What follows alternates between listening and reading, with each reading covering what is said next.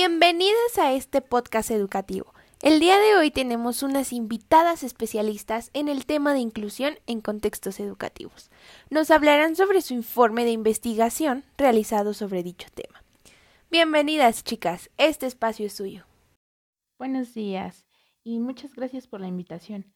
Bueno, como sabemos, la inclusión es muy importante en todos los ámbitos, pero ahora nos enfocaremos en el educativo. Sí, sí, sí, así es. Creo que todos sabemos la importancia de este tema. Pero nos gustaría saber por qué eligieron este tema para su informe de investigación. ¿Qué fue lo que las llevó a desarrollarlo? Bueno, se eligió este tema porque se encontraron diversas similitudes referente al tema en los jardines de niños en los que hemos estado, existiendo situaciones y problemáticas relacionadas a la inclusión. Por lo tanto, nos percatamos de la importancia que tiene este tema, ya que a nuestra perspectiva brinda una mejor enseñanza y ambientes de aprendizaje. Por otra parte, encontramos que en cada institución de prácticas se buscaban diversas estrategias para atender la inclusión, además de solicitarnos a nosotras como practicantes diseñar y realizar actividades inclusivas, donde se brindará la oportunidad de experimentar ajustes que ofrecen un aula inclusiva. También se busca un aprendizaje en el que podamos aventurarnos en este mismo y como futuras docentes podamos contar con la formación para llevar la inclusión a un grupo.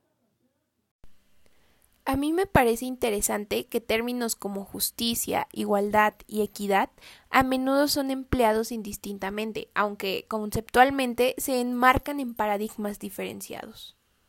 Sí, desde el paradigma de la igualdad todas las personas deben siempre recibir el mismo tratamiento. Desde el marco de la equidad las personas son diferentes entre sí y merecen por lo tanto un trato diferente, que elimine o reduzca la desigualdad de partida.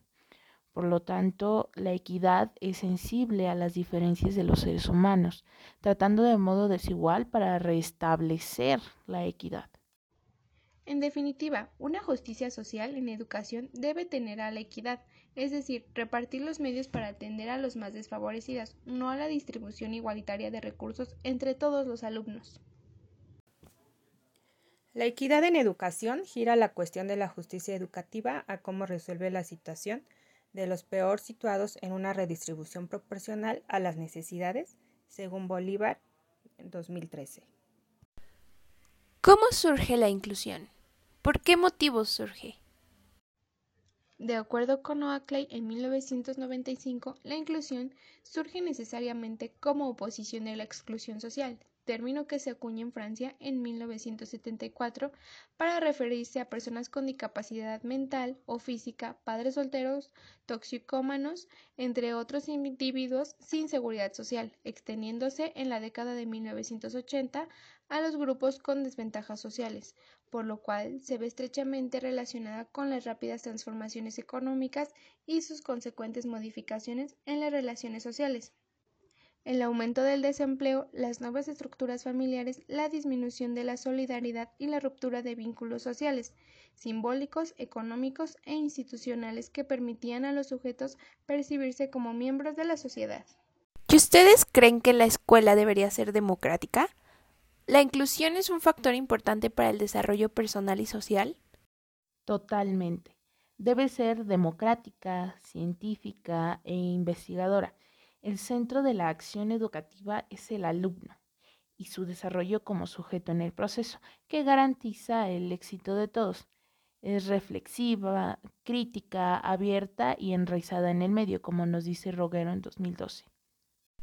Bueno, y como docentes en formación supongo que han vivido de todo dentro del aula, por lo que me gustaría saber si han tenido experiencias significativas durante algunas de sus prácticas profesionales en las que vean favorecido el desarrollo personal y social y esté implícita la inclusión.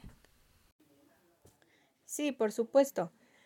Nos hemos encontrado en diversas situaciones que propician que nosotras, como figuras de autoridad dentro de un aula, busquemos estrategias y procuremos que cada párvulo se encuentre en un proceso de desarrollo continuo. Por ejemplo, en el Jardín de Niños Leopoldo Méndez se desarrolló una actividad de exposiciones sobre los dinosaurios. Se seleccionó a los niños de acuerdo a su asistencia en las clases, pero hubo un caso particular en el que se le dio la oportunidad de exponer a un niño con problemas de lenguaje, esto para que pudiera desarrollar sus habilidades. Mis compañeras tienen más ejemplos. Así es, en el Jardín de Niños Amistad Británico-Mexicano, en el grupo tercero A, se identificó que la docente titular realiza modificaciones en cuanto a su planeación, en cuanto tiene acciones que presentan necesidades de inclusión. Por ejemplo, un día solicité para la clase se imprimieran imágenes que se ocuparían en la clase, y una de las alumnas no pudo contar con las imágenes en físico. En ese momento, la docente intervino y buscó la manera de resolver este conflicto e incluir a la niña en la actividad, de modo que no afectara en ella la falta de material.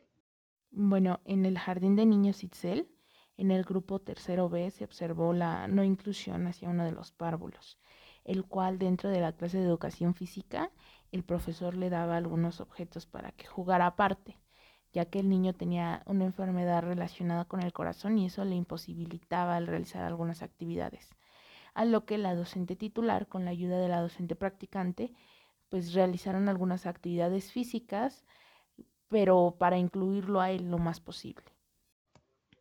Como podemos ver, el tema de inclusión influye en el aprendizaje del alumnado y es necesario favorecerlo para brindar las mismas oportunidades y momentos a todos los niños dentro de un aula. Exactamente. Y bueno, no queda más que felicitarlas, se nota el desarrollo que han tenido como docentes en formación a lo largo de ya casi cuatro años de estudio. Gracias por estar aquí, por compartir esta investigación. Estoy sumamente agradecida que nos hayan acompañado en este espacio. Esperamos pronto volver a tenerlas aquí para hablar de algunos otros temas relacionados a la educación. Y pues bueno, nos despedimos. Hasta luego.